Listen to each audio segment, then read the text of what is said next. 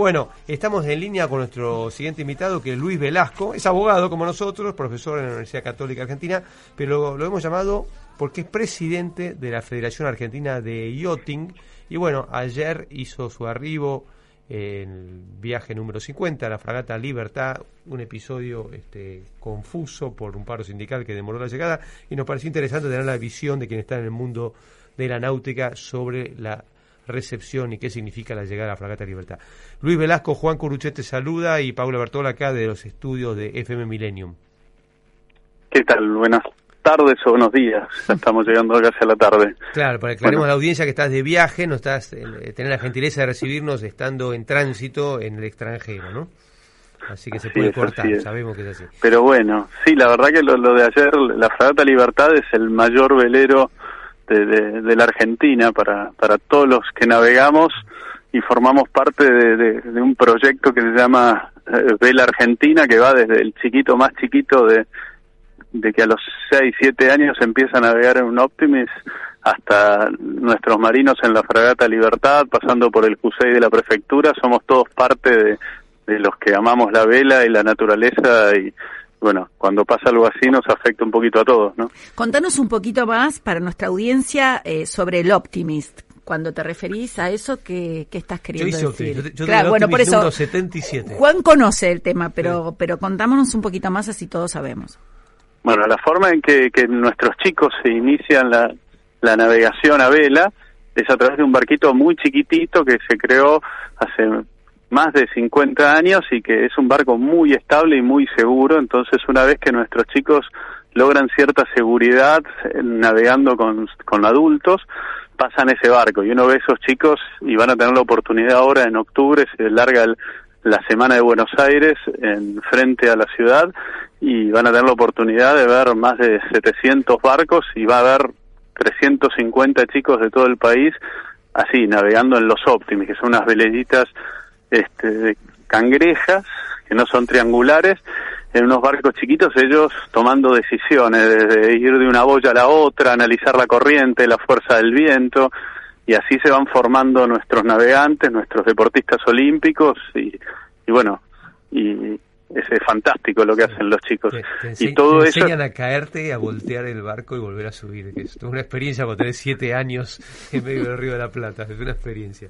Sí, ahora estamos trabajando y tenemos mejores técnicas de, enseñanza porque ah, ah, cuando éramos chicos nosotros, nuestros padres nos tiraban ahí y decían arreglatelas. Ahora somos un poquito más civilizados y, y bueno, hay muchas técnicas en la federación, damos cursos a todos los entrenadores de cómo empezar, cómo darle seguridad a los chicos este, para que, y bueno, y esto ha dado resultado. En el interior, está creciendo la navegación en, en los diques, en los ríos, sobre el río Paraná, sobre el río Uruguay, en Córdoba, en Potredillos en Mendoza, en Salta, en, eh, la verdad que está creciendo muchísimo la navegación a vela y a, y a diferencia que en otros deportes durante la pandemia, este, como es un deporte en algunos casos que se inicia más individual, lo pudimos practicar bastante rápido cuando se empezaron a habilitar actividades. Entonces muchos chicos que por ahí estaban más en los deportes colectivos pasaron a, a navegar y a iniciar la navegación, así que este, es muy lindo todo eso. bueno, y eso es parte de la fragata. A mi juicio no había motivo sanitario alguno para prohibir la náutica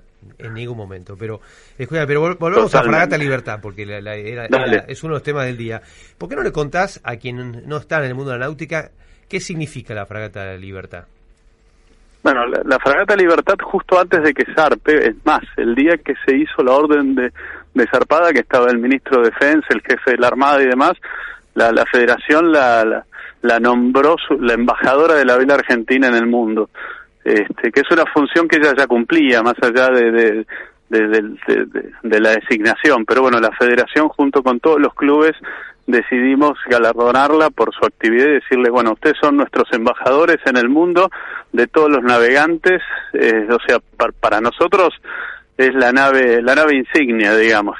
De la misma manera que el JUSEI de la prefectura es el, el barco oceanográfico que hace trabajos para resguardar y estudiar el medio ambiente, son los dos barcos que para nosotros son este, embajadores, uno relacionado con las grandes navegaciones y el otro con la protección del medio ambiente. ¿no? Bueno, y se ha desarrollado una, una práctica que es eh, acompañar o escoltar a Fragata Libertad cuando regresa de ese viaje que suele durar cuatro, cinco, seis meses, ese viaje donde los guardiamarinas se, este, se gradúan, eh, y escoltarlo con una innumerable cantidad de, veleros que lo acompañan en los, en los últimos últimas millas náuticas en el puerto de Buenos Aires, ¿no? ¿Por qué, nos contás cómo es eso?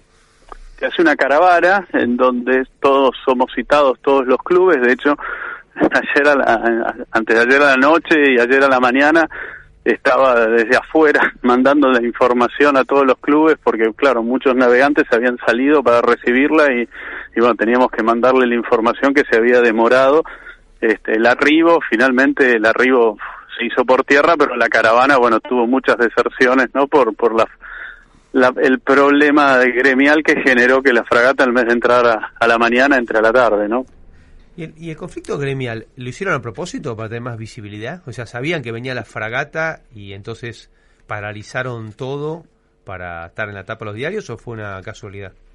A ver, no, no, ahí ya paso a, como abogado, no tengo la, información necesaria para, para decirlo con certeza, pero que evidentemente el paro tuvo una visibilidad fuertísima gracias a, a que a que la fragata no entró es evidente estamos hablando de un paro que que quizás ni hubiésemos ni nos hubiésemos enterado porque ocurre fuera de la ciudad, no ocurre en el obelisco y, lo estamos hablando de él justamente porque la fragata Libertad no pudo entrar. Desde el punto de vista del resultado, obviamente, si lo hicieron con ese motivo me excede, ¿no? Pero pero pero la verdad que hizo un daño muy grande porque esa fiesta y bueno, y uno dice, bueno, la caravana de los navegantes, pero es, es muy lindo, todas las familias ahí esperando a la fragata, gente que la Marina este, tiene un, un componente muy federal.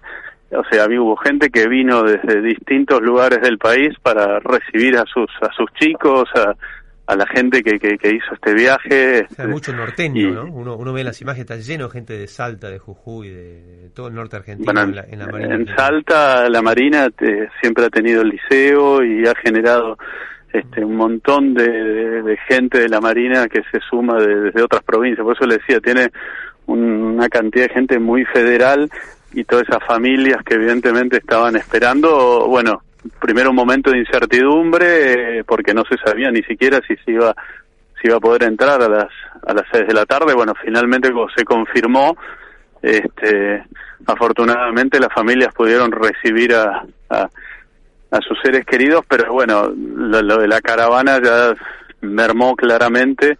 Este, sí, yo vi las imágenes televisivas en, en, el final entrando Dársena Norte, en el puerto de Buenos Aires, parecía haber, no sé, 12 veleros y si no hubiera habido 80, imagino. Sí, sí, sí, claramente. Pues además, también el horario. Expliquémosle a la gente, porque se hace de noche, la mayor parte de esos veleros vienen de aguas arriba, zona norte. Vienen, vienen de San Isidro, San Fernando Tigre, tiene que volver, son aguas bajas. Exactamente. Y es, un problema volver de noche porque tiene riesgo. Entonces, la, solo quedaron los valientes o los que tienen embarcadero. Sí, los que tienen embarcadero en, la, en Dársena. Exacto. ese es un tema interesante que el otro día lo hablábamos con autoridades de la ciudad de Buenos Aires.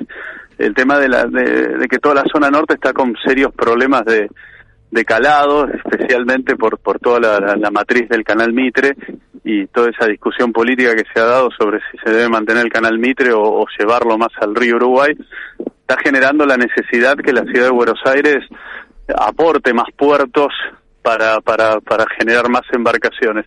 Pues la verdad es que justamente ese es un problema, no, no podés entrar y salir a zona norte, sino solamente con, con marea, ¿no?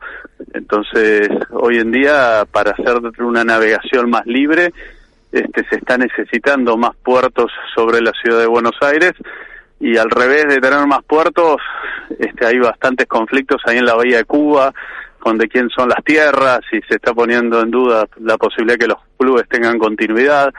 Entonces realmente se necesita una estrategia para, para que podamos tener una ciudad realmente de, mirando al río con, con muchísimas embarcaciones en el río navegando. Piensen que donde hicimos los mundiales previos a, a los Juegos Olímpicos de 2016 frente a Anchorena en, a la altura entre San Isidro y Vicente López, son zonas hoy que no podemos largar regatas, o sea, ya nuestros campeonatos los tenemos que llevar prácticamente de Olivos hacia Buenos Aires, por el Bajo Calado. Además, explicarle a la gente que el, por el sistema del delta del Paraná y cómo funciona el estuario, siempre se acumula sedimento sobre nuestro margen y va a estar siempre creciendo nuestra orilla. No, no, no tiene solución, es un tema geológico.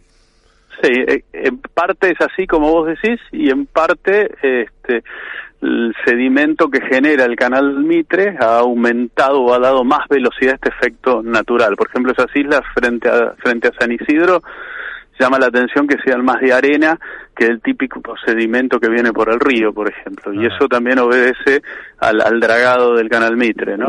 Entonces, pero bueno, ese tema se está discutiendo ahora y, bueno, nosotros estuvimos sentados en la mesa charlando, pero bueno, para mí es muy importante que, que la, la ciudad de Buenos Aires este, vaya generando una, una mayor actividad para el río con embarcaciones, ¿no? Porque muchas veces este, se hacen las bicisendas o se hacen para, para que la gente corra, pero la infraestructura que siempre fueron haciendo los clubes a veces se, se cuestiona, pero nosotros los clubes náuticos no podemos estar en otro lado que no sea al lado del río para, para salir a navegar, ¿no? Luis, y ahora como última pregunta, recordémosle a la audiencia que estamos hablando con Luis Velasco, como habrán visto, eh, sabe mucho sobre temas náuticos, pero también es abogado, profesor de la UCA, pero estuvo muchos, muchos años en la justicia. Y ahora eh, este programa se llama Del otro lado del mostrador eh, vos estás del otro lado del mostrador, eh, después de esa experiencia de muchísimos años que viviste como secretario de Cámara, trabajando en los tribunales orales federales de la ciudad, también trabajaste en provincia. Yo te quiero preguntar, ¿cómo estás viendo eh, la tarea de los fiscales Luciani y Mola y cuál es tu mirada ahora que estás del otro lado del mostrador sobre las personas que, que se arriesgan y que están trabajando dentro de la justicia? A ver, ellos son muchos de los que están trabajando hoy con designación de, jueces o fiscales son gente que, bueno que crecimos juntos cuando estábamos en la justicia como chicos así que este, conozco a muchos de ellos que, que están que están trabajando y siempre han trabajado muy duro creo que, que el, principal problema que tenemos hoy de un lado y del otro lado de la, del mostrador es respetar la institucionalidad, ¿no? Este, creo que hoy es lo más importante. Si un fiscal da su opinión, es su opinión, ese fiscal tiene que tener la libertad de dar su opinión en un juicio y no ser perseguido por eso, y las defensas y los abogados defensores tienen que tener la oportunidad de defenderse y los jueces tienen que resolver. Este, y, desde todos lados tenemos que respetar eso sin este, que, que, implique batallas campales o pero bueno son casos que donde la política está de por medio y que lamentablemente vemos que, que no hay un respeto claro a la institucionalidad y a la función de cada una de las personas ¿no?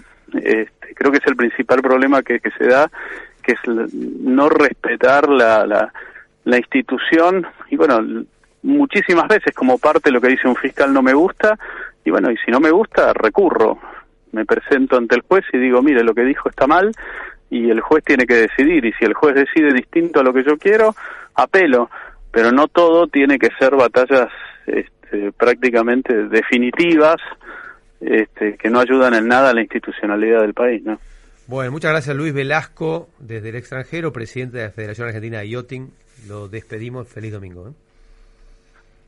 Bueno, muchas gracias a ustedes por hablar.